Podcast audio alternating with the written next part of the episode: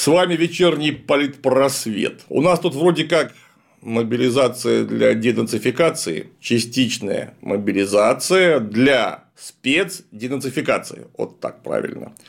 То есть мы тут антифашизм продвигаем со страшной силой по всему миру. Ну, хотя бы для начала в сопредельных территориях. Для чего нужно сплотиться? Солидаризироваться вместе, как одна нация, вот за нашу веру, за русский мир, понимаете? У нас же русский мир, а мы все вроде как русские. Даже если вы татары, например, или евреи, неважно, вы в русском мире находитесь, я даже готов принять такого рода утверждение за модель и как-то с этой моделью работать, в том числе и практически. Ну уж если мы все заодно, угу. в рамках единения, сплочения и солидаризации, а вот буквально 1 июля нам увеличили квартплату. Увеличили ее не сильно, в зависимости от региона на 2,9 или 6,5%. Но тем не менее, увеличили.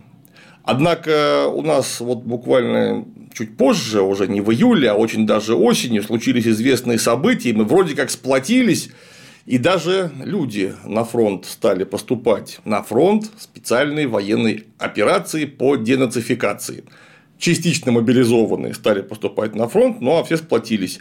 И нам сообщают буквально следующее, что с 1 декабря нам снова повышают квартплату, включая тех, кто отбыл исполнять свой интернациональный долг, ну, по уверениям деятелей нашего правительства. Декабрьская индексация касается и холодной воды, и горячей воды, электроэнергии, отопления, и газа, и вывоза мусора. При этом нас чиновничество уверяет, что ничего страшного. Вот смотрите, в среднем платеж каждый месяц на одну семью из трех человек в среднем вырастет на 324 рубля. А потом индексации точно-точно долго не будет. Аж на до 24 года, до июля месяца. Очень долго не будет никаких индексаций. Во-первых, вы столько раз говорили нам правду, что каждый раз, когда вы нам говорите, что чего-то не будет, может быть, нужно ожидать именно обратного, то, что это обязательно случится. Вот как-то у нас, у меня, у многих э, закрадываются такие невольные мысли. Потому что, как мы помним, и частичной мобилизации не должно было быть, и вообще-то специальной военной операции, как вы говорили, точно не будет а до этого точно не будет пенсионной реформы, а до этого точно не будет изменения Конституции, и вот сейчас точно не будет индексации до 2024 года. Что нам думать теперь? Ну ладно, это секундная слабость. Понятно, что вы только добра нам желаете. В конце концов, это же мы вас избирали. Вы же не можете желать нам чего-то плохого. Согласно опросу, 71% россиян недовольны своей работой и планируют сменить ее в этом году. От новой работы чаще всего ожидают увеличения дохода карьерного роста, интересных задач, гибкого графика или возможности работать удаленно. Если и вы оказались в их числе, присмотритесь к IT, ведь эта сфера покрывает все перечисленные потребности. Самая перспективная профессия в IT – Data Scientist. Они разрабатывают нейросети, которые применяются почти везде. Например, нейросети сегодня предсказывают погоду, диагностируют болезни, управляют автомобилями и марсоходами. И, судя по всему, уже пишут сценарии некоторых сериалов. Технологий с нейросетями становится все больше, поэтому у специалистов, которых создают, высокий спрос и большое будущее. А зарплаты большие уже сейчас. В России 250-300 тысяч рублей и от 10 тысяч долларов за границей.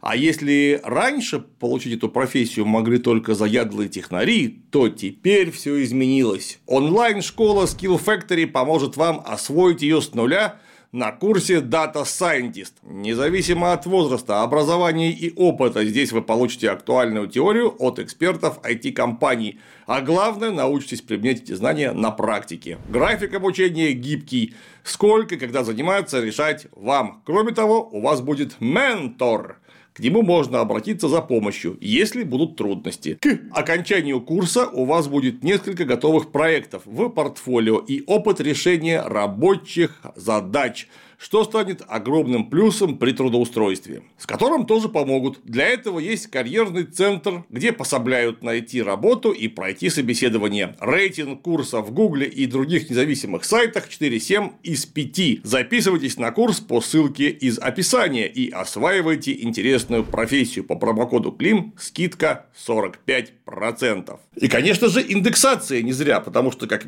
Министерство нам поясняет, внеплановая индексация нужна всего лишь для нашего блага, а именно для обеспечения бесперебойной работы и развития инфраструктуры ЖКХ по всей стране, сохранения качества жилищно-коммунальных услуг для населения. На средства, полученные от повышения квартплаты, нам обновят теплотрассы, водопроводы и всякое такое.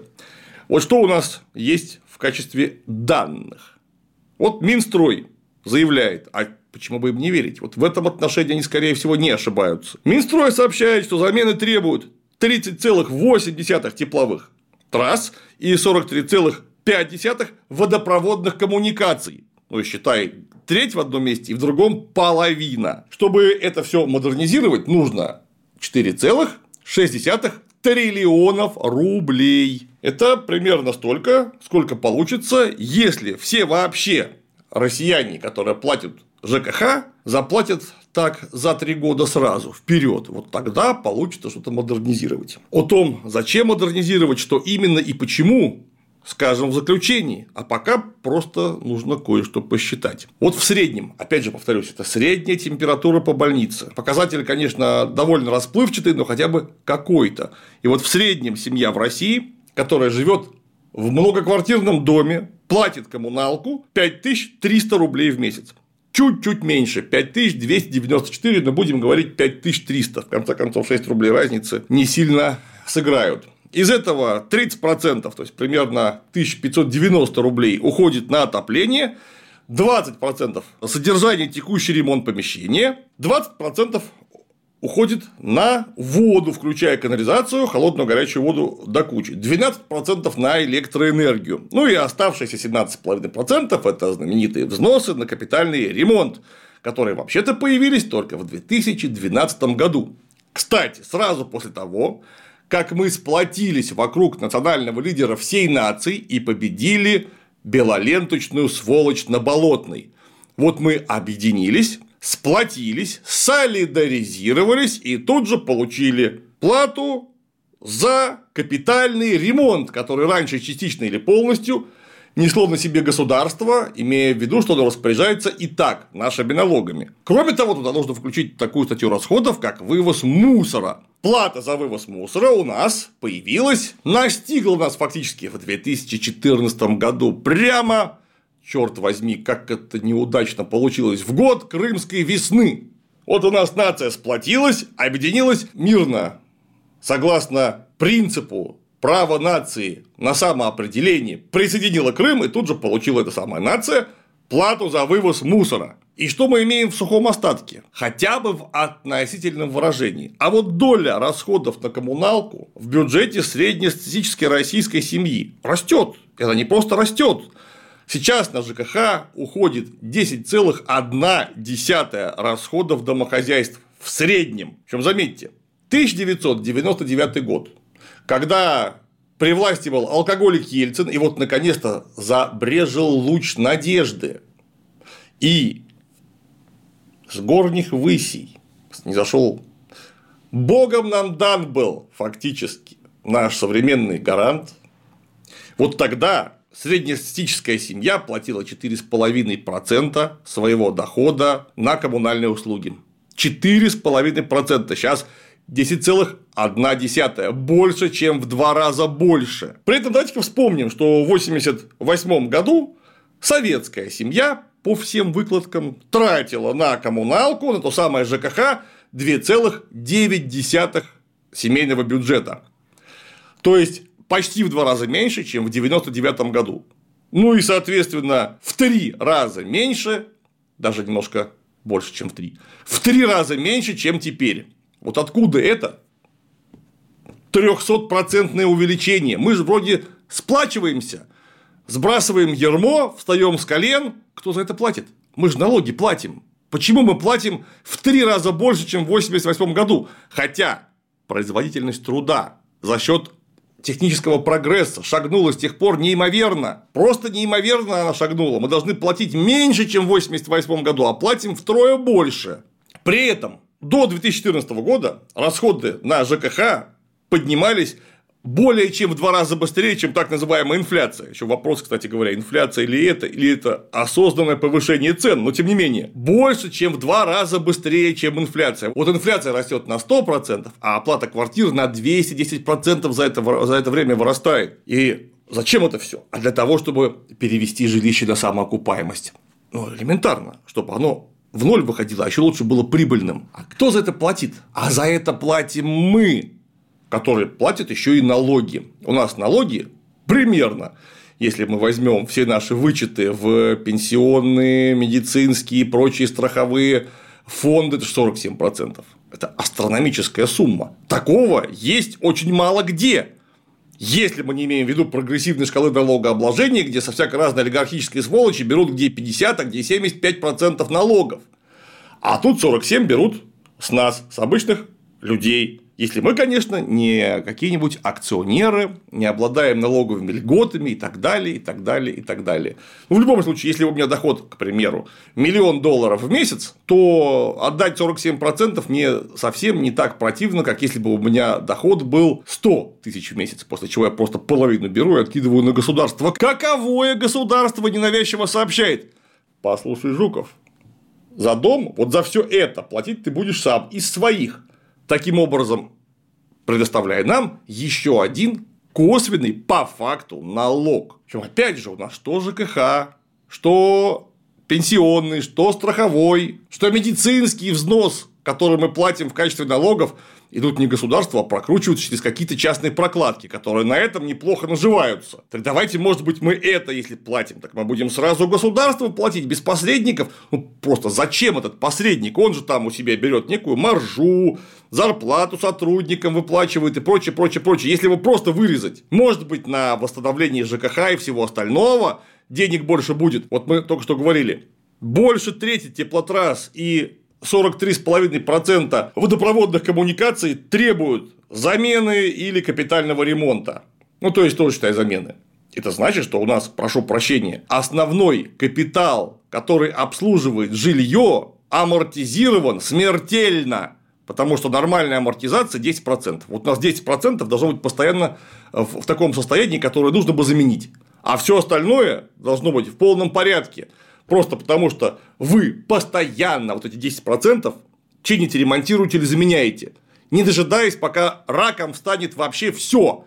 Вот если 30% и 43,5% коммуникаций изношены настолько, что требуют замены, это значит, что ваша система жилищно-коммунальных услуг нифига не работает. Ну или вы специально делаете так, что она не работает, или кто-то, который является прокладкой между вами избранным государством и дарованным Богом, конечно же, государством, и народонаселением, вот эта прокладка, может быть, мешает, может ее удалить, может тогда платить меньше придется, даже если иметь в виду, что мы оплачиваем почти 100% стоимости обслуживания жилья. При том, что мы еще и налоги, повторюсь, платим. Было бы нормально, если бы государство из наших налогов и жилье нам тоже восстанавливало, ремонтировало, строило новое и прочее, прочее, прочее, прочее.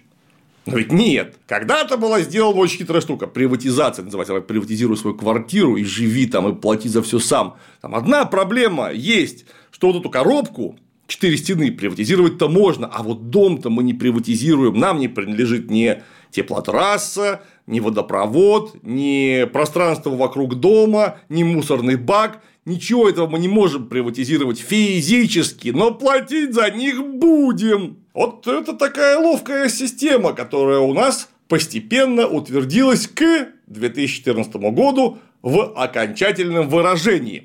Да.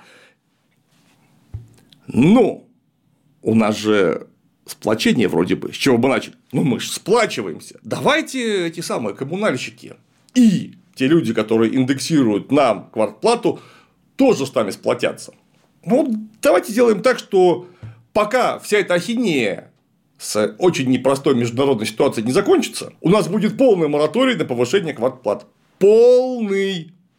тогда будет ощущение сплочения гораздо более правдоподобно. Потому что когда мы сплачиваемся, и при этом мы платим и платим и платим все гораздо больше, больше и больше, неважно, в магазине или по платежке за квартплату, единения не чувствуется. Ну, нету солидарности у меня с людьми, которые постоянно с меня тянут деньги, невзирая на международную а также внутриполитическую обстановку. Пофигу, что происходит вообще. Кстати, для тех, кто ушел на фронт, я вообще бы запретил брать квартплату. Это все за ваш счет, дорогие бизнесмены, которые у нас являются прокладкой.